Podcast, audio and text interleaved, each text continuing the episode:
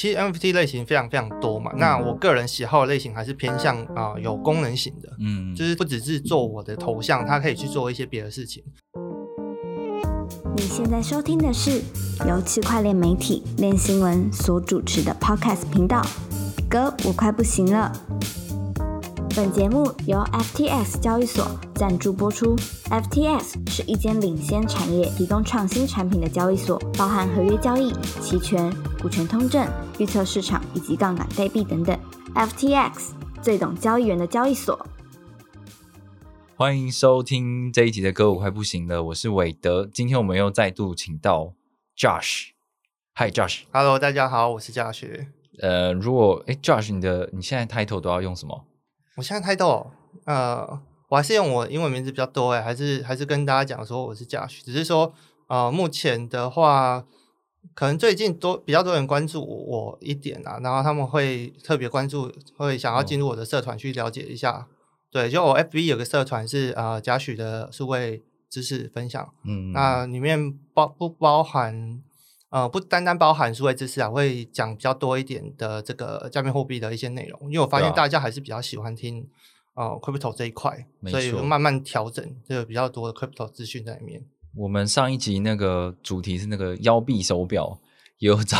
也有找 Josh 来聊关于呃 GameFi 的事情嘛。是，对，就是其实 Josh 一直 follow 到很多很新的东西，然后有了很多很妖的东西，很多很创新的。我有看到很多很有嗯趣的东西。对，对，都不知道都没有都没有在好好经营自己的正职工作的一个人，这样。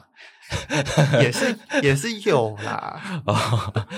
好，我们今天原本有另外邀想要邀请那个 Rex 啊，另外一个重炮手这样，但哦是是的他今天因为有事突然不客前来，跟我们聊这个非常需要重炮的主题。今天想要聊的主题就是关于 NFT 大喷发这样。那其实 NFT 这个主题在去年，我觉得从 NBA Top Shot 开始就已经就已经很火了。嗯，然后大家那时候就会去抢 NFT 啊，然后收藏，然后就觉得说，哇，这个 NFT 跟以前的那个 Crypto Kitty 是完全不一样，它跟现实世界有更多的连接，然后它做的更漂亮，然后它的交易市场变得更热热络，那也带动了很后续很多很多专案，不管是呃艺术品啊，或者是 PFP，就是这种头像式的 NFT，或者是这个 GameFi 慢慢就是对还有 GameFi 的东西纳入它他们的就是必备的一个配件了。对，GameFi 的东西是必对备，然后甚至连 DeFi 也是一样嘛，DeFi 对再结合 NFT 啊，然后里面做 staking 啊，搞一大堆，嗯还有博弈类的等等之类的。对对反正反正现在就是万万物皆可 NFT 啦。对，那这个这个这个热潮其实延烧的比我们想象中的都还要久，因为自从 DeFi 的热 DeFi 热消退之后，接续上来的就是 GameFi 啊、NFT 啊、Metaverse 啊这些概念的东西。那 NFT 似乎就是一个很很主轴的事情，而且它扩散到的不只是圈内人，是连圈外人都非常对这个东西非常的好奇。有兴趣，对，嗯，然后我们也看到台湾，不管是你说什么咸酥鸡呀、饮料店啊、鸡肉店啊、嗯嗯名厨餐厅啊，全部都还还有很多很多的歌手艺人，全部都在做 NFT。然后最近最红的就可能是这个杰伦熊啊，或者哦是冠希星啊这些东西。啊，我觉得好像越来越多，越来越多样，也越来越嗯乱，有很多不一样的 奇奇怪怪的事情出现。那我们今天就是想要找 Josh 来讨论一下关于这些事情，这样。嗯，好，那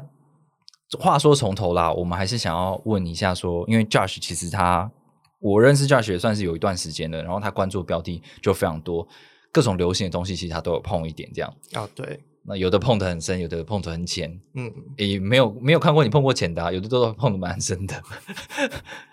我 就想要问一下，说你从什么时候开始接触 NFT 这个标的？就我相信你应该很早之前就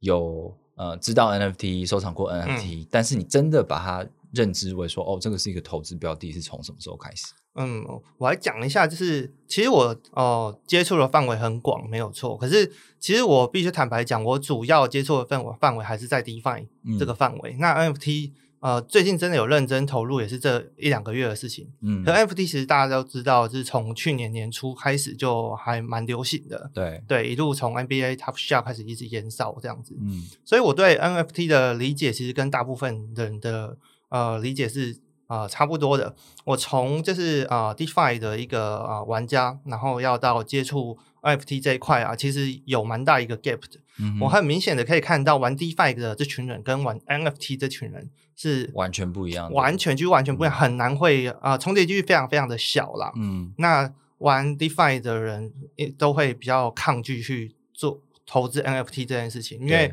因为可能呃跟我们的这种理解完全就是不一样的呃 领域，对，对。好像是不同逻辑的感觉，对，完全就不同逻辑，就是呃那张图到底有什么意义？为什么我要花好几十万、好几万块去买这张图？对，这是玩 DeFi 的人一开始比较难去跨越的门槛，因为玩 DeFi 的人会数学会算得很清楚嘛，嗯我要多少，我要多少等于化报酬率嘛，我这样一天可以赚多少钱等等之类的嘛。对，那 NFT 完全就没有跟你讲这件事情，对对。对，就是好像在在玩这种几率游戏，就是玩赌博一样，反正我就是一翻两瞪眼这样的感觉。对对对对对，我我觉得这个现象很有趣，就是呃，其实，在 DeFi 之前，大家可能玩的就是现货、期货，然后玩一级市场的嗯 ICO、STO，然后 IEO 这些东西。嗯，那 DeFi 刚起来的时候，大家也觉得说，干 DeFi 什么什么东西，这这 根本就资金盘，怎么会没事就生一大堆收益给你这样？对对，那后来又衍生出更更多越来越多复杂的机制，然后大家好像开始相信这个东西了。去中心化银行、去中心化华尔街，这些一切都是有道理的。那 那些生出来的挖矿奖励、空气币，全部都是有道理的。那是一个商瞬业模式间觉得都是有价值的，对对对对对，那就是 DeFi 后来也钻研到一个很深的地方，就是有很多很复杂的机制，嗯越玩越难。这样，我我一直都到现在都觉得说，这个不是一般的小白进来的时候他可以理解的东西。对，那当这个事态转换到 NFT 的时候，DeFi 的人开始不能接受了，想说你这个这么简单的、这么什么烂资金盘，怎么玩得起来？我才不要不屑玩这个东西。但是现在变成它是一个很大众的事情，对，它变成一个很主流的事情，所以我我年初的时候有注意到，可是我就想，我我有参与，可是我并没有把它真的很认真的看成一个投资。嗯那我相信，呃，好早期非常非常很多 NFT 的投资人真的赚了非常非常多的钱，然后他们有他们很独独到的一些眼光去挑选一些标的物。嗯，那一直到了下半年，我才正式呃觉得，哎，如果再这样抗拒新的东西的话，我我是不是就是跟我们之前的人一样，就是呃抗拒 crypto 这些人，就只能看着 crypto 这一块慢慢的茁壮，那对我们就没有办法参与在里面。那我就觉得我还是必须好好来正视这件事情，而且嗯这个是一直在发生的事情，而且它越来越茁壮。嗯，所以我从大概是十一、十二月的时候才很认真的在投入这一块。嗯哼，那那个时候有一个引爆点的话，我相信啊、呃大家应该应该会比较有印象的事件，就是这个村上隆他发嗯 NFT 这个事件。哦对 X，对，因为村上真的太太呃打到非常非常多圈外的人了，就是连就是圈外这不玩 crypto 的，听到村上隆想要发 NFT 都会有兴趣。嗯，对，对，哦，所以所以你觉得你真的打开你要呃很专心的投入这个领域的时候，是从 Clone X 开始？对，从 Clone X 开始。对，在 Clone X 之前，其实就有比如说 Crypto Punks 啊，然后嗯 Board App 啊，还有等等其他的一些不同链上的东西，或者是原本在以太坊上面一些中型或小型的 NFT 的 project，其实其实也都都蛮有名的啦。对。但是可能就是 Clone X 跟然后又跟 Nike 合作，嗯，然后还有艾迪达。对跟艾迪达跟 Board App App，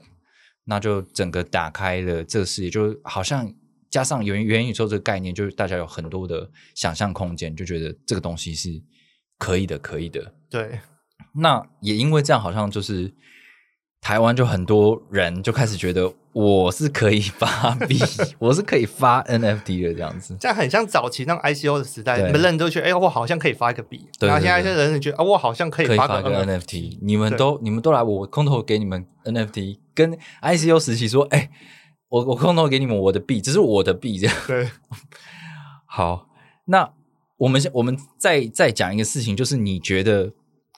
那个 DeFi 的视为跟 NFT 崛起的这个中间到底发生什么事情啊？你觉得为什么会它会突然就好像 DeFi 就会花 key，然后变成 NFT 很红这样子？我觉得跟市场的这个状况真的是有很大的一个关联程度。嗯因为我们可以看到，其实其实 NFT 并不是说从到尾都是在牛市哦，NFT 去年有一段时间是熊市，嗯，那大概是去年八月到十月的时候，对，那个时候的这个 Bull App，它曾经一度就是跌到只有呃三四十颗以太，那嗯目前大概七十几颗嘛，对，那也是接近就是呃腰斩的程度。嗯嗯，那在这个 Bull App 的这个熊市啊这段期间呐、嗯你可以去看那个大盘 BTC 的走势是非常非常的微妙的。嗯哼，就是大盘大概在啊、去年大概十一月达到顶峰嘛，大概六万七千点左右，嗯然后就一路开始啊、向下。嗯那当整体向下的时候，我们通常会想到说，哎，所有的这个 DeFi 项目好像全部都会受受影响嘛，因为整体加密货币都会受影响，嗯所以到处都在跌。那 DeFi 的你的这个挖矿这些奖励的这个利润也越来越低，越来越低，嗯那大家就会做一些资金的转移。嗯，那相对的，在同一个时期，刚好就是呃，算是 NFT 牛市的起点，嗯就可以在在十一月初的时候啊，NFT 整体的市场就慢慢慢慢开始往上了，因为可能资金有一部分移过去了，那刚好时空背景又吻合，又搭上我们的这些 Nike 啊、Adidas 啊、嗯。他们的进场，然后村上隆去引爆这些东西，是一个让很棒的话题，这样对，所以就开始有越来越大量的资金全部都移到 NFT，所以啊、因为 NFT 也因为啊、这种非常多的圈外人士来参与，嗯。我觉得就开始整的一路向上，一直到今年年初，应该算是一个小顶峰，因为最近有点算是回调了。哦，对，就是周杰伦功不可没啊，我只能说他带非常非常大量的圈外的流量全部哦。都进来，这样。我觉得他就是周杰周杰伦熊这个东西，就 Fanta Bear，他比较像是带亚洲流量进来，嗯。嗯，因为亚洲有一个很重要的市场就是中国市场嘛，但中国市场的呃这个 crypto 典型就是我要吹我的 project 是这种高大上的，我技术多好，多么创新，我代币经济多厉害，这样那会讲很多很复杂的东西，然后去说服他的投资人，然后大家会觉得哇，这个你这个你这个厉害，我们要投进去这样。那 N NFT 的概念跟这样子的投资概念，感觉是很很极端的。就 NFT 是没道理的东西，它就是好，你要你懂得欣赏这个东西，或者你觉得我们这种社群共识凝结在一起，这样子，就是跟他们传统的这种已经，因为他们已经发展到这种超级极端的，我们就超高大上这种项目才搞得起来的状态，跟 NFT 是很冲突的，就反而他们转换没那么快。但嗯今天有一个周杰伦进来，周杰伦超有名，然后在中国也超有名，大家都知道周杰伦，也喜欢周杰伦。他出来的时候，哇，大家就又看到说，现在 NFT 市场这么热，然后就全部进来了，它可以算是冲起一个亚洲 NFT 市场的一个一个高峰，这样子吧。对我我我记得印象很深刻，就是周杰伦的这个这个熊在冲的时候，我看到很多国外的社群，就是一群老外都很傻眼，说都在问说 J 到底是谁？对啊，因为因为其实 NFT 市场原本比较像是西方人的市场比较多，对比较多西方人在玩，那反而在东方没有那么多成功成功的 project 真的很少，对，没有一个代表性的。对但是现在看起来，就是周杰伦的这个 Fanta Bear 是是一个代表啦，所以他们也这个，我觉得，诶，中国人也是很会搞这个，就是反正我把口号先喊出来，就是西吼东雄，对 然后当然还有很多啦，什么什么中南北啊，中什么的，很敢喊，对对对，也是蛮有梦想的这样。对，然后我刚刚其实蛮蛮认同你说的一个东西，就是关于 DeFi，然后一直到 NFT 这样。那，我会觉得说，我们从 DeFi 这样一路走过来，会看到大家一直在追求说资金效率，然后怎么样获利最大化，这个是 DeFi 一直很想解决的事情嘛。DeFi 一点零做这件事情，然后有呃这个这个叫做挖矿奖励的这件事情，那、后来大家觉得不够，然后有有那个算法稳定币也算是一种东西，对，然后 DeFi 二点零，嗯，把你的流动性都变成它的流动性，然后或者是用些去做一些杠杆化啊等等对对对之类的，就是拼命的去叠加这个这个你的获利能力，这样。对，然后信用一直一直扩张这样的东西。那到时候大家就是觉得这个还是不够，搞个 GameFi 也是 也是一种做法。对，也是一种做法。对那到后来就是因为这个东西就是不断的，如果你一直发很多的奖励，然后吸引大家进来的话，呃，可以让大家感觉到赚很多钱，可是它总会有泡沫会撑不下去的的一天，就像是我们过去看到很多例子一样。那最后，这这这种追求获利极大化极致，就是变成说，大家干脆就算了，我们不要玩这么难的东西。嗯 NFT 一翻两瞪眼，敢不敢？比较你简单这对对对有有种你就来，然后我们一也一次都玩大的，你不要给我投什么一千两千，我们是几个 ETH 在算的这种内容。对啊，我我发现 NFT 现在的门槛真的越来越高了，那个进入的资金真的是要求非常非常高，因为因为我们知道，在 NFT 几乎都是发以太坊上面比较多啦，嗯因为嗯也大家公司也是觉得以太坊上面的 NFT 是比较有价值的。对对对，所以相对使用以太坊的成本非常非常高。我有时候买一个 NFT，我的 gas fee 都都有可能超过我这 NFT 本身的价值。对对，真的是。所以这看起来就是它到二级市场就会有一个基本价，就像是、呃，我我记得你们是不是有昨天有在 mint，就是那个什么阿兹卡，对阿兹奇阿兹阿兹奇奇阿兹奇，就是那个红红豆的那个对 NFT 嘛，它的盲盒是红豆的造型。对它，它是用荷兰式拍卖，然后起标是一个 ETH，然后对一出来的时候全部就被卖掉了，对，然后你还要加 gas fee，是所以基本上它到二级市场，我随便看了一下，好像就马上就变一点九。对，差不多，目前好像是二点多左右这个价格。就我当下当下马上就翻到一点七、一点八。对，对所以你可以预期说，这些 first mint 的人，他马上在二级市场就直接先把他的这个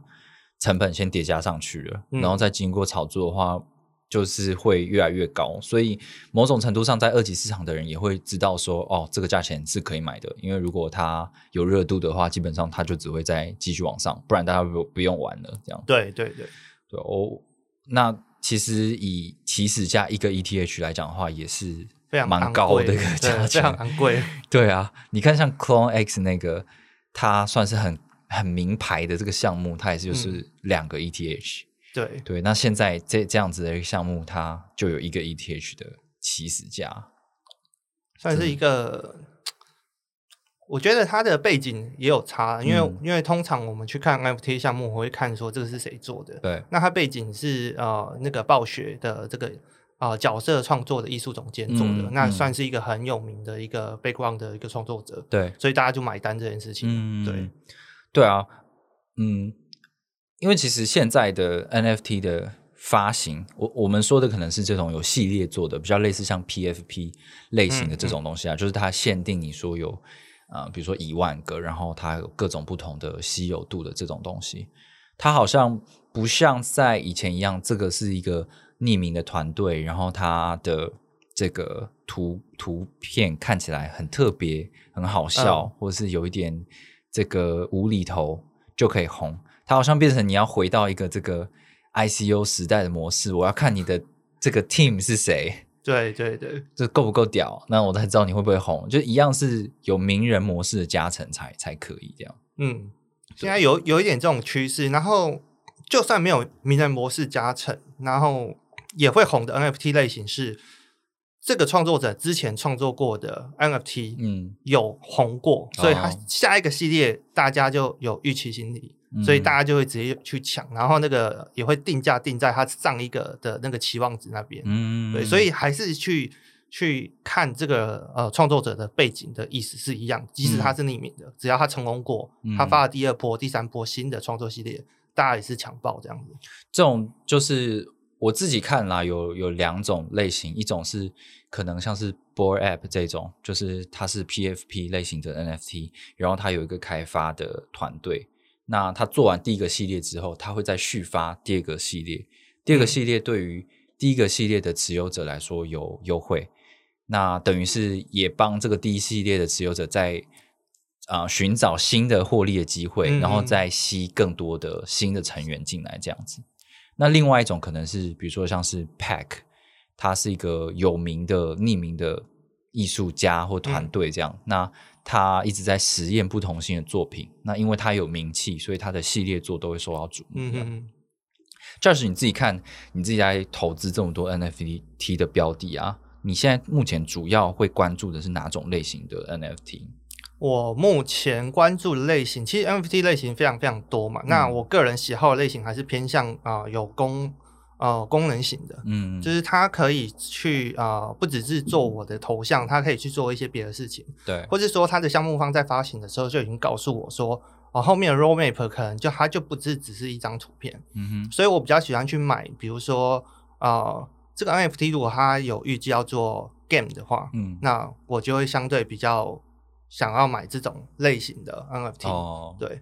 比如说呃，像 b o App 它之后要发游戏嘛，嗯。所以它发游戏的话，嗯，就会有一些赋能。那像类似的，就会呃 NFT 的有些 project 会类似这种做法。嗯，那像这种的就会比较属于它是长期布局的，哦，就比较我会比较想要啊、呃去挑这种标的物。嗯哼。那像有些是它会发币的，嗯嗯。它 NFT 项目它告诉你它会发币，嗯，那像这种的话也是我会哦、呃首选嗯哦。那反而像一些比较民音的话，我就觉得那种是相对很危险啦。对，像呃比较主流的一些呃 NFT 呃，我们不讲这种一线，像 Punk 或 b o App 这种一线的，嗯像比较二线的，像像这种哦、呃 Doodle，嗯，像是 Coolman 嗯这种二线的。其实他们也蛮红的，就 Doodle 目前看起来在地板价是十一十二颗以太币，嗯嗯那因为它的爆红，它的这个 NFT 的画风就是比较呃彩虹系列的嘛，对，可爱一点，可爱一点，然后非常非常多的访盘去学它，嗯，然后就发了什么呃 Doodle Shiba、Doodle Cat、哦，Doodle App，反正就把所有的红的全部都集中在一起。那像这种也很多人在炒，嗯，那的确在去抢它的话，可能很在很有几率就是赚了好几倍。对。可是他们下来也非常非常的快，对，因为并没有一个核心价值嘛。因为嗯嗯嗯 Doodle 会红，也是因为它社群做的很好，他们把他募到的资金锁在一个金库里面，哦然后成员去做社区投票，嗯然后然后决定这个钱要怎么花。像我嗯看他们有一些提案，就是说他们要哦拨了一笔钱去做 Doodle 的动画。然后也有哦提案说，哎、我们会帮 Doodle 做一些什么样的事情？嗯然后他们是认同这个文化，然后大家在提案，大家在投票表决的。哦，所以它是算是呃比较核心。像我看他们也打算要做游戏，嗯算像这种的，我就会呃比较愿意去投它，因为毕竟嗯它是真的有在做事，也有凝聚社群的这个共识的。哦，那像一般的话，我看很多就是我们叫称之为土狗啦，他们就嗯会去炒那些土，然后全全部都是炒那些啊、抄袭当红的。那那呃，就真的很很短波段，那风险超级无敌高可。能两三天就结束了这样子，对，很多很多蹭一个名气，然后大家想说好，我来拼一下这个 first min，然后如果第一二天有人接盘，那我就解脱，然后翻倍这样。对对，哦，对，所以，呃，可能土狗项目的话，就比较像是在赌博一样。嗯，那如果一线一线的这些 PFP，他们可能是比较有组织性，就是他们嗯。卖出去得到的这些资金，其实会有一些讨论应用的过程。对，像之前我们有呃写过一个文章，就是那个就是是企鹅，嗯。对，呃，叫做什么 Puji Penguin 之类的，对，那他们就是有那个 Open DAO 的那个呃创办人，他原本想说要跟团队去接洽，说可不可以把你们这个项目的一部分的股份卖给我们，结果后来发现说他们把这个呃卖 NFT 收到的钱全部大家都平分掉了，基本上这一个 project 本身是没有留任何的共同资金嗯去啊、说接下来要如何壮大这个社群社群的。嗯。对，可是我当时也讨论了一下，就是说，好，当如果他没有 promise 你说我以后就是要多壮大这个社群，或者是我以后一定要干嘛干嘛的话，你买的就是一个图啊，你为什么要我卖你图啊？我收钱我是很合理，可是我为什么我也要组织一个道，然后还让你们运用这个资金要怎么运用？嗯，对啊对啊，没有错啊。对啊，所以呃，看起来是有不同的方向啦，但是目前做到最大的这种 PFP 的道，它基本上他们都是有真的是一个凝聚起来的社群，然后会一起想说接下来要干嘛干嘛这样。对，没有错。哦，那你你现在嗯、呃比较多会关注就是像是类这种类型的东西，这个是一类，然后嗯另外一类我很有兴趣的话是就是游戏类的，嗯哼像有一个项目叫 World Wide Web，哼，哦，然后它就是呃，它是一个二 D 的这种这种像素型的这对对对。种项目，它主要就是把呃，它可以收纳其他的 NFT 项目，然后它把它做成游戏。嗯，那我觉得这个就很有趣啊，因为它它是有一个呃，它的 roadmap 是有规划它要做什么，而且它陆陆续续也有做出一些东西来，它有释放出一些它的成品。嗯，那我有看到他们就把啊那个骷髅头那个吗？呃就是他好像有一个 NFT 的 project 是那个骷髅头，然后他好像跟那个骷髅头合作，然后就让那个骷髅头变成里面的角角色，然后就可以以去跟别的 NFT 格斗。对对对 对对，对对对所以就有很多 NFT 的知名的这种这种项目都进去里面，然后嗯你就可以用你的 NFT 在里面玩游戏，去跟人家做。嗯然后我看他们有有规划 RPG，也有规划 PVP。对，那 PVP 好像是比较早的，所以目前看到的这种呃试出的影片的这个游戏影片就是 PVP 这种格斗类型的，我就觉得哎、这个很有趣，这个机是真的有在做东西的。嗯，对，像像那他们还有融合比较最近很红的这种土地的元素，对，也也在里面，我就觉得哦这个还、还是蛮有意思，就是比较有创新的。像这种游戏类型的话，我就会比较愿意去做尝试，去做哦、接触。那另外一个类型的话，就是那个呃 Creators，嗯，就是你嗯之前写过的那个文章，就是他去结合那个 Minecraft，是然后帮他另外嫁接出来一个经济模型，让你可以透过在 Minecraft 里面玩游戏，然后获利的一个东西。对对对，像这种的话，我就觉得他们是真的有实际上在做事，而且你也很明白的知道他们在做哪些事情。啊，那这种的话，简单来讲，会买的比较有信心啦。嗯，对，所以你基本上你还是属于理性分析派嘛？你还是从 DeFi 过来的人，就是说这些东西是要有道理的，你们要有计划，我才要我才要买。就你不是那种赌博说会说哎干这个会红，然后就买了，然后再卖这样子。就你不还是不是走这个路数的？偶尔、哦偶尔还是会做这件事情，可是大部分还是会劝自己要理性一点，对要要想出一个道理来。对啊，你还不是有买杰伦熊？哎，我没有买杰伦熊 我没有买杰伦熊。杰伦熊他我看他网站也没有 roadmap 啊。他对他完全没有 roadmap，他就是蛮神奇的。他没有嗯 roadmap，、可是就因为杰伦嘛，大家都买单。他 roadmap 好像是前几天才公布的，嗯，可是反正公布 roadmap 并没有太大的帮助。因为我我我自己会觉得说，roadmap 这一件事情可能会限制了你的你的 NFT 的价值。如果我今天跟你说，我们的杰伦熊之后呢，就是可以比如说优先买周杰伦演唱会的那个演唱会的票，或者是得到他独家周边商品。好，那这件事情就会有个价值的上限了。我今天抢抢周杰伦的票，我愿意用多少钱去买？你要花三五百万台币去买周杰伦一张演唱会的票，有多少人愿意做这样的事情，或者是他值得吗？就嗯这个是大家会思考的啊，所以我觉得它会被被放在一个上限上面。那如果你完全都不要有 roadmap，你就只是哦，我们就是一个周边纪念品这样子，然后偶尔哪一个明星还会来支持一下，那这种东西越来有越更多想象空间，可能还有更大的成长空间。嗯，就是它会有一点对价的关系。大家 roadmap 一定出来，大家就开始就会稍微理性一点，就想，哎，到底值不值这个钱？嗯，可是如果没有出来的话，你没有得比，对啊，然后大家就会比较大的想象空间，就可以呃发展的说不定会更好啊。对啊，所以我觉得就是 roadmap 这一件事情，就是你要把它提出一些效用，呃，尤其是跟实体的东西结合的话，不见得对 NFT 的炒作价格带来帮助，反而是现在看到很多是，嗯。我的这个系列做跟别的这个系列做合作，或者是我自己在推推出下一个系列做，嗯那可能反而可以带动这个买气。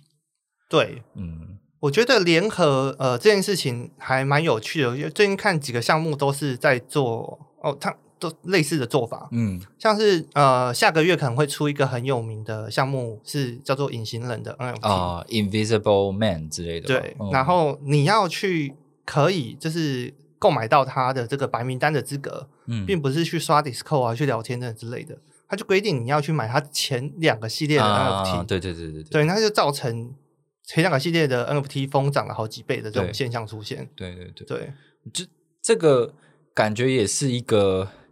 嗯，以前以前是这个 ICO 时代，可能是大家要在那边靠关系，然后拿到私募什么的，然后为了要吸引更多人注意，后来变成是抽签。呃，比如说 CoinList 的抽签啊，或者是什么 IEO 啊，那种比财力的啊，或者是抽签这样子。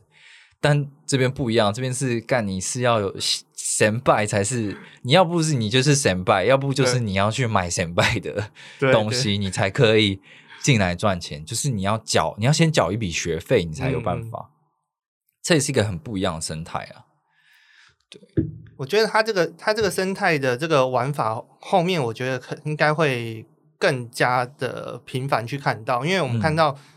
呃跨界这件事情还算是很很常在发生的。比如说嗯我们的 NFT 项目互相去啊、呃点赞啊，互相去支援对方，去融入对方的游戏，这件事情已经在发生了。嗯，那对于啊、呃我们看到非常非常多的这个明星想要加入这件事情，可是明星最会做的事情是什么？就是互相导流量嘛。对，所以互相导流量这些项目应该很容易就被这些明星带进来 NFT 这个圈子了。嗯我们看到最近的例子就是啊、呃冠希冠的希爱心，The 他就 Heart Project，对，他就宣布了说他要跟周杰伦合作，会出一款新的 NFT。嗯哼，可是你要买这个 NFT 的白名单的资格，就是你要先买我的爱心。哦，对 对，然后那个心，我记得那个心好像也曾经有一度涨到很高这样子。对对对，OK，我觉得蛮恐怖的啦。不知道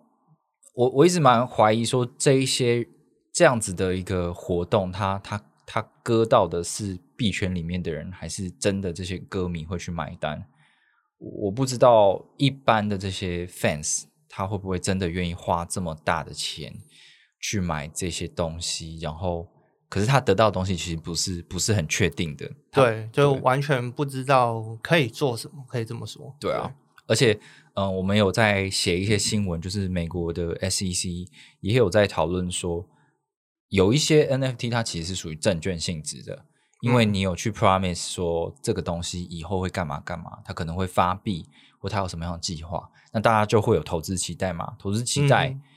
然后你又可以获利的话，基本上在证券认定里面就很容易呃被找毛病这样。嗯，对，不过这件事情不知道有没有办法执法啦，因为从过去到到现在，就是我觉得可能越来越不好抓吧。大家组织其实是非常非常分散的这样。对，嗯这个可以讨讨论到有一个很很有趣的一个点，可以可以来讲一下嗯 NFT 这件事情，嗯因为我知道很多 NFT 的项目啊，其实他们呃的规划还蛮长远的，然后眼光看得很远。他们也知道说，呃，如果我用销售的方式来做我的 NFT 项目的话，我有可能就会啊、呃面临到这种呃被规范的问题。嗯，所以以呃，做的很极致的这些团队，他们会做到，就是一开始我 free，我全部让你免费。哦，free 生命 mint，对，哦那等到价格上去之后，我我创作者可以有可以抽这个每一笔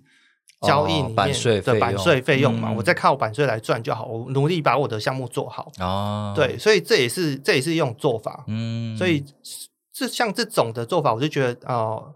这种团队像是比较呃，我愿意投资的，因为他一开始 free 让你命的话，他就是想要认真做这个，他才有办法赚钱嘛。哦，对，他就比较不像一般炒作性质的对 NFT 项目。哇，但这个就就会就会比较辛苦，就是因为你要你要期待大家转手，才你才会有那个或是说你要把你的很认真的去经营这个项目，把它做起来。嗯，像当初我去买这个 Minecraft NFT 这个系列的话，他们的团队就是这样做，哦，所以我就觉得，哎、他有很想认真做事情。那嗯一开始的价格，它 free mint 嘛，所以 free mint 到二级你也不会涨到哪里去嘛，对，所以就是一个很好的入手的一个机会，这样子。哇，就是真的，大家的做法都都不太一样。嗯嗯。嗯，好，我接下来想要讲到今天一个重点啊，最近这个这个 Rex 还有这个 Josh 在网络上也是重炮连连，就台湾呢，现在有很多的这种名人 NFT，然后实物系的 NFT，什么东西都有，各种包罗万象，各种 NFT。然后它可能是一种收藏，嗯那它当然也有炒作行为在里面。那包括呃粉丝啊，也也加入到这里面，然后它可能也是一种很好的行销手法。你你们是怎么看这个现象啊？就是这种感觉是，我们一看就知道说，这个你可能只有只有在台湾会有人关注，然后嗯的、的东西，那然后越来越多各个商家都在都在发这种 NFT，你怎么看这个事情？我觉得这件事情，呃，用用比较呃市场经济的角度来看的话，还蛮正常的。因为如果一个行业突然爆红的话，大家就会跟风嘛。就像嗯当初呃卖蛋挞的这种效应，嗯大家就跟着一一起开蛋挞店，然后就会倒一堆。嗯然后目前 NFT 也是，因为大家看到周杰伦，哇，一个晚上两天全部都卖光，嗯然后可以涨到这么高，那中间这个可以抽的这些呃创作者的返佣，呃非常非常的可观，嗯，所以大家都想要趁这波热潮全部都进来了，嗯所以当然里面一定会有一些很糟糕的 project，我我必须这样讲啦。嗯那当然也是会有一些优质的会留下来，所以我觉得这是很正常的一个现象。只是说，大家可能在购买之前啊，就可能要多加的去想一下，说你购买的这个动机到底是什么。如果你是投资的话，那嗯。你就必须知道说，哎、投资就是有赚有赔。嗯那你有做好心理准备，你去买当然是没有关系嘛。对可是如果你不是用这个角度去去做这件事情的话，你去支持你的呃喜欢的艺人、喜欢的明星，嗯那你就要考虑到啊，你支持 OK，可是你支持完之后，那这个东西如果有一天突然跌了五十 percent、六十 percent，嗯那你的你的心情会不会受影响？如果不会的话，我觉得是是 OK 的啦。嗯对，我自己观察好像有分两种路数，一种是可能是一些商家、饮食店的商家，嗯或者是某一些明星艺人，那他们发的这个 NFT 呢，可能多半是属于啊、呃有跟你说好可以兑换什么样的商品，嗯哼，或者是比较属于一个周边的一个纪念贴纸或者是纪念影片的这种概念。那其实大家都可以算出来说，这个 NFT 的价值大概有多少钱？这样，嗯，那这种我觉得是相对安全，因为大家可以看，然后就决定说要买不要买嘛。嗯太贵我就不会买。那如果他们也可以自，就是作为行销方，他们也可以自己左手换右手，至少它炒得很高的时候，我的广告效果就达达到了。大家知道说，比如说是卖鸡排的，我的这个鸡排的 NFT 涨了一千倍。然后大家就会嗯关注到说，哇，那你这个鸡排店一定会一定是很受欢迎才会这样子，那它行销效果就达到了嘛。对实际上可能没有人真的去做交易，这样，那我觉得是一个不错的行销手段。那还有另外一种的形式是，呃，名人会去发一些 NFT，那他们发的这种 NFT 可能是比较偏向这种 PFP 性质的，那呃，会会像是一种会员证，那、嗯那他们又要进入一个某一个群组里面，然后再去讨论说，哎，我们接下来会做什么样的投资，然后要如何参与这样。那有一些可能非币圈的人，他为了想要了解 NFT，在 NFT 获利，所以他会愿意花很高的门槛的费用来加入这些名人倍数的 NFT，然后再去做更多的投资。可是大家要理解到说，这就这些投资不见得每一次都会成功，或者是它这样的成功可以一直连续延续很久。如果你的那个门槛的费率已经变得太高的时候，，对。那你可能就会得不偿失。这点也是我非常的呃关注的一件事情啊，因为呃我知道就是像有很多类似这种专案，就是呃让你进入一个群组，跟大家一起交流，你可以嗯得到一些投资的一些情报。可是大家都大家可能都觉得，哎，好多的人都在进这个群组，都在讨论这个东西，那也有很多的明星在背书，嗯，那是不是呃进去就一定很赚钱？而且它门槛又这么高，那我嗯花花这么多门槛，你就会有一个预期的心理效果。嗯，那你又不清楚里面在做什么，因为你没有这个 NFT，你就进不去，，对，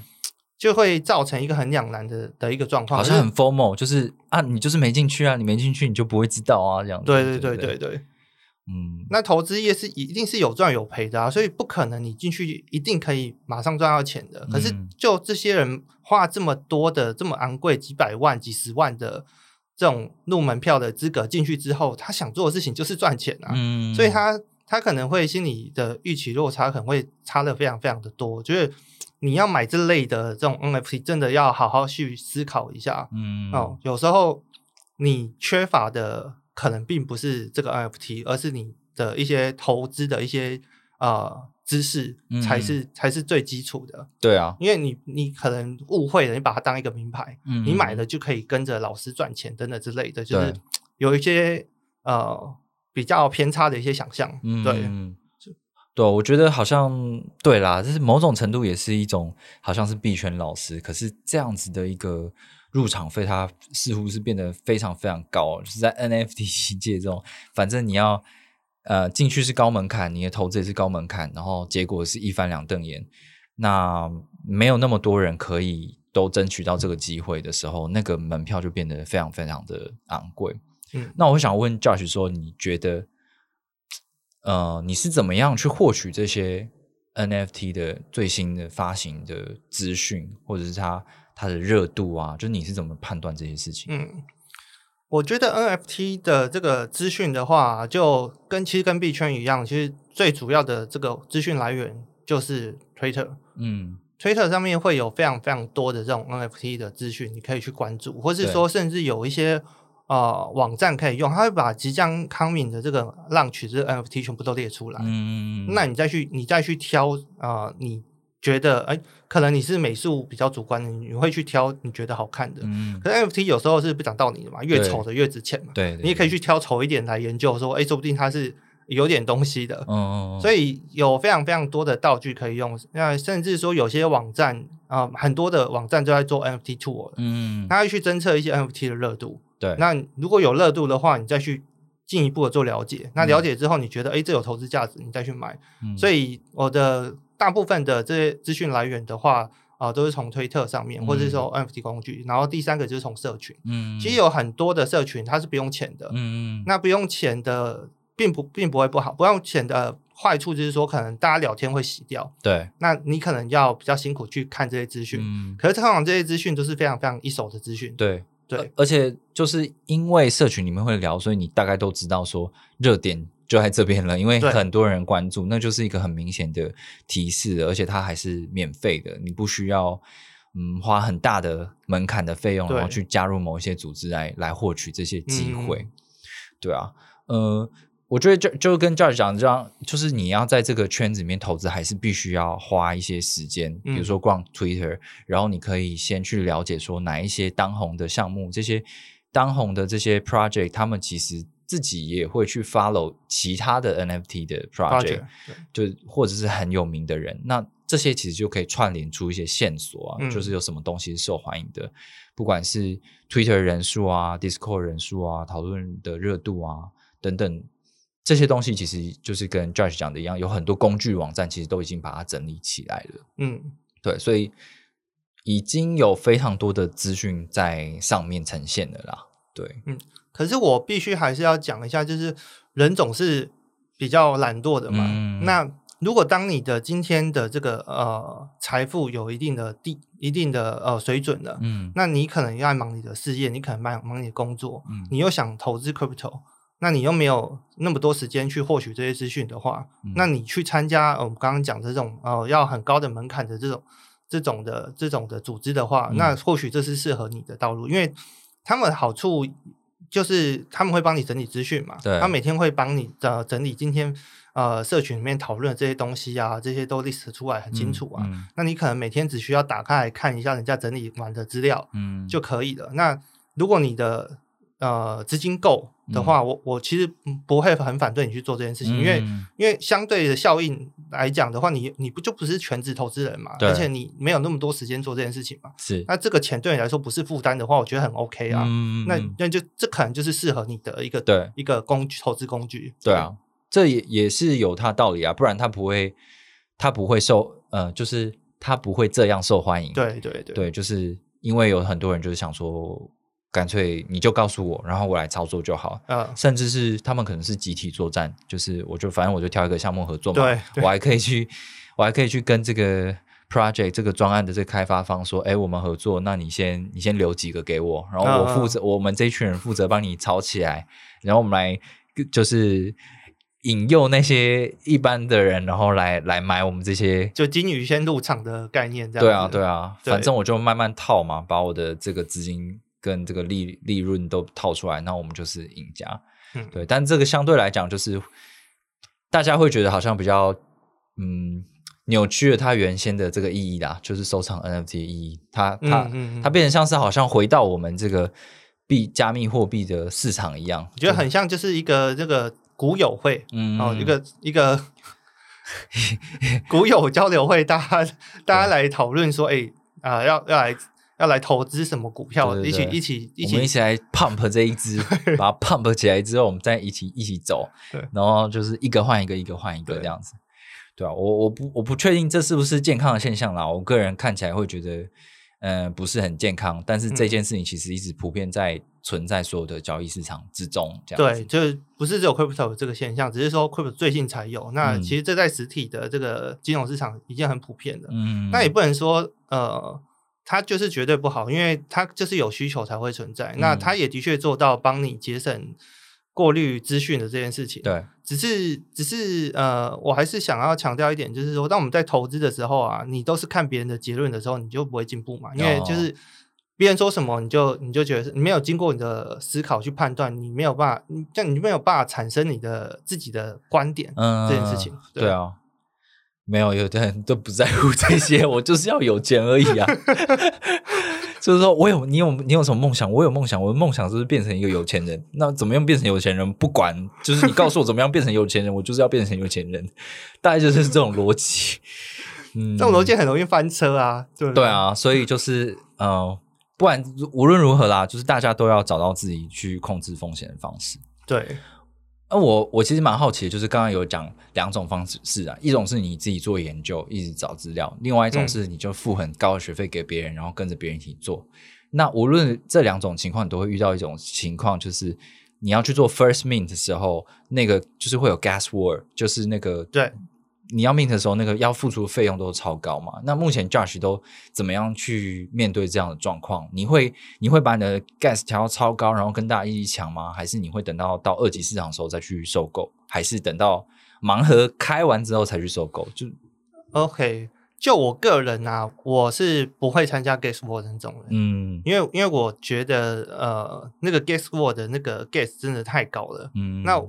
我对这个项目的话，呃，其实我对每个项目我都不会说是超级有信心，我觉得它嗯。一定会几倍，或是一定会暴涨，什么之类的。嗯。如果真的遇到 gas war，我宁愿去二级街，我也嗯。我也不会在这个一级市场跟大家在那边抢，对，因为通常会呃，大部分项目都会都会在 gas war 之后会回调一点，嗯。因为很多人他就是资金呃，因为周转率他想嗯做到最好，所以他命到之后他马上就要抛售了。啊，对所以通常胜率最高嘛。反正我赚一嗯点就跑，赚一点就跑。嗯对对对，所以通常都会都会有机会啦，也不是每次都有机会，所以嗯我习惯我我 guess what 的话就算了，我去二级接。嗯，对。哦，那你自己有观察到一个什么样的现象？比如说到二级市场之后，第一天、第二天、第三天，它会不会有一个就是坡坡段啊？就是可能先冲上去，然后下来先休息一下，然后再冲上去。你你会觉得有这种现象吗？如果现象的话，我觉我觉得应该是没有，因为嗯每个项目的走势都不太一样。嗯哼，对，而且而且 NFT 这个世界就是很吃呃媒体资讯这件事情。嗯哼，只要突然有个人点赞，有个人转发，这种不可控的事情太多了，然后他就嗯他就会突然呃拉涨，或是或是突然有人抛货，它就会跌，所以相对的比较没有一一些呃蛛丝马迹可以去看一个形态这样子，不会有我们炒币说你有你看这个 W 底然后就是要涨了，对，没有这种东西。对对对，这个我们刚才在录录音开始之前也是有跟 Josh 讲到，就还是有一些人去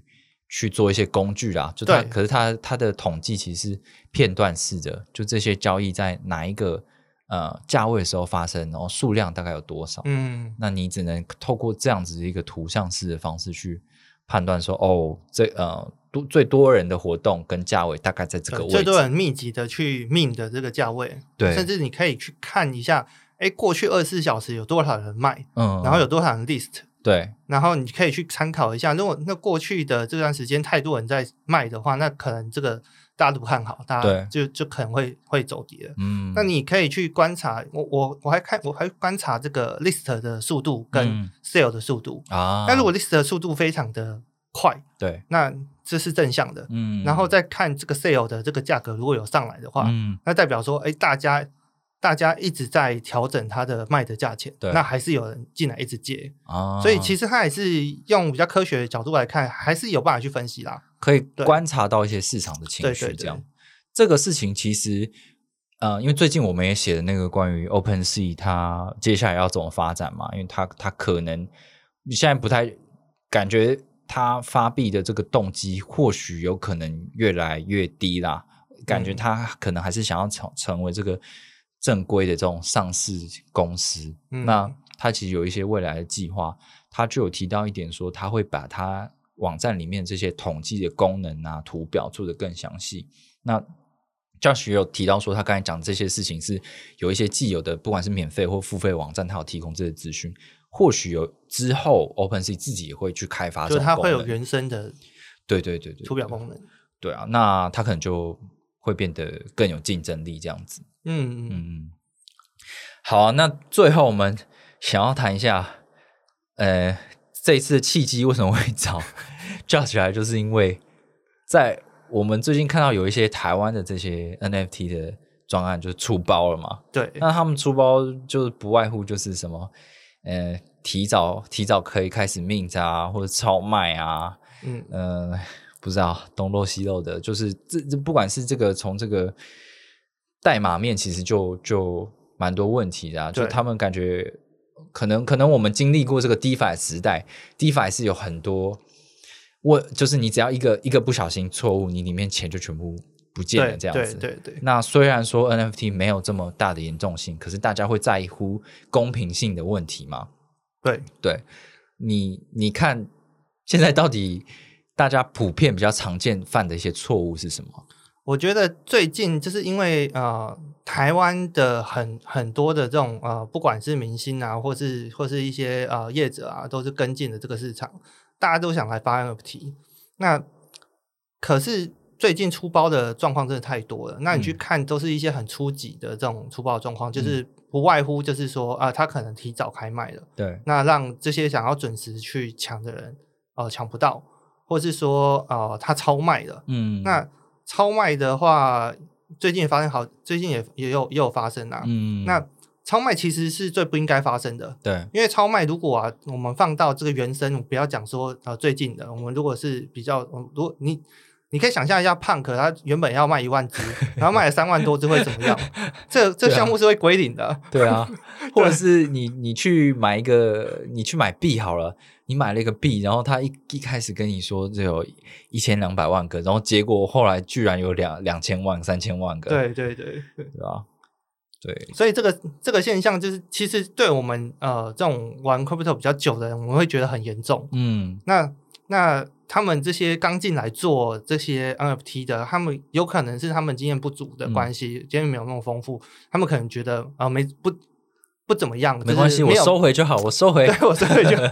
根本没有没有去在意到这件事情。可是其实我们觉得这个超级严重，说说真的，对，真的超级严重，嗯而且他们在这个合约上面犯的这些错误啊，我们去问了一些比较资深的这些呃 coding 的这这些呃相关的这种呃正合约的这些呃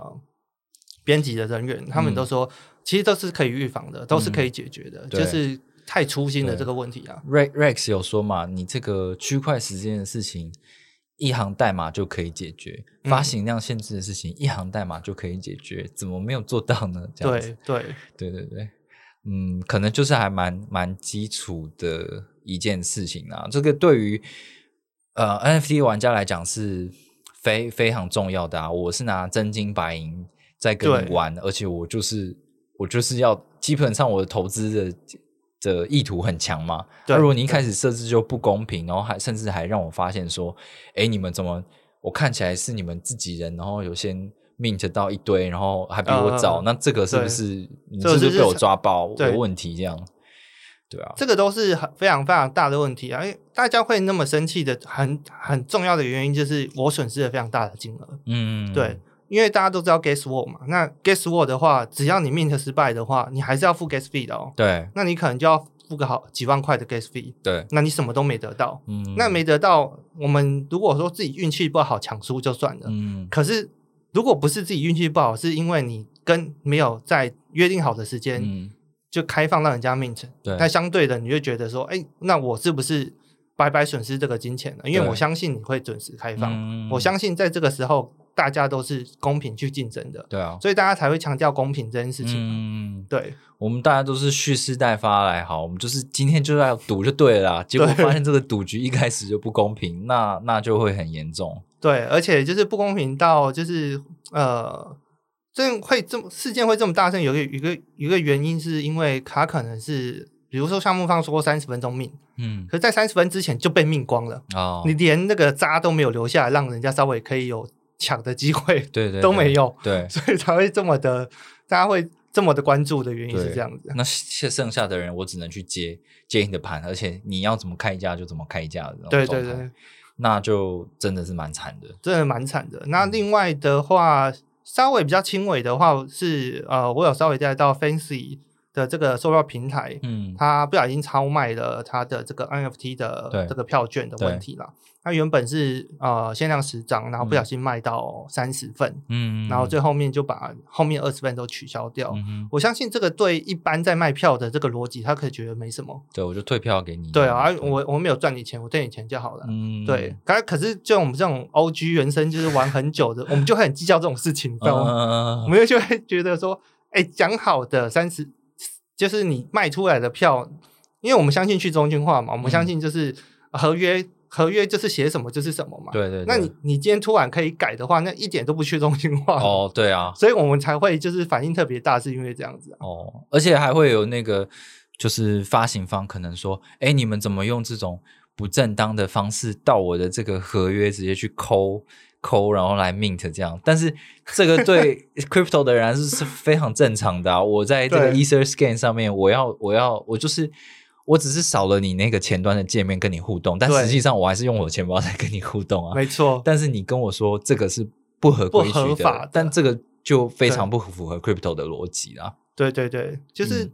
crypto 的人会觉得你到底在讲什么？嗯，我明明就是用就是正很正常的手段去啊、呃取得这个你的 NFT，、嗯。你跟我说不合规，对，那我就觉得很奇怪。我只是没用你的前端那个按钮去按而已，我自己嗯。去哎，合约也是你们部你们部署的啊。嗯，那 NFT 确实也是从你们手上发出来，然后你也突然跟我说这个不算，对，所以大家就非常非常的反弹。嗯，，对对对，所以我们可以看到，就是这些传统的公司，嗯，遇到这个区块链的玩法的时候，会有一个冲撞啊，就是所谓中心化的理念跟的思维，他们的思维停在中心化的思维。对对对，就是说，这是我这是我发行的啊，规则是我定的啊，你们总不照我的规矩来。对但是你知道这个，你你架设的东西其实就是在一个很去中心化的世界啦，所以大家可以想尽办法的去去合力的取得他他要的这个东西。只要这个东西是从你们家发放出来的，嗯，大家就会觉得，那我取得的管道就是就是就是合理的。对啊，对对啊，我坦白说，我认的是你的那个智能合约，不是你这一对，不是你的某一个网站、某一个某一个界面这样子。对对对对嗯，我觉得这件事情其实蛮有趣的、啊。那或许以后，毕竟台湾这一块，我觉得还是走的蛮多的，好多的应用出来，那嗯可能会越来越成熟。不管是引导这个民众如何入金、使用嗯 MetaMask，、然后 MetaMask 再去 mint NFT，然后二级市场再交易。或者是你要怎么秀出你这个 NFT，然后去兑换一些你的服务或商品什么的。我觉得如果这个东西越来越蓬勃发展的话，或许台湾整个社会对于呃 NFT 啊、区块链运应用啊，会更加更加的蓬勃发展，也不一定这样。对，因为我我还是觉得说，呃，虽然我们我们对这些事件的话都是非常的呃 shock，可是怎么会是这种处理的方式？嗯嗯那因为老实说，对这些业者的话，呃，区块链是很新的东西，对，那只是因为我们可能本本身研究了比较久，或是有些你们在这个行业里面，嗯。所以大家都觉得说，呃，这些东西不应该这样做。那我相信这些业者被经过这些的事件的话，他们就会慢慢的去学会说，哎，其实不应该用那么中心化的方式去对待啊、呃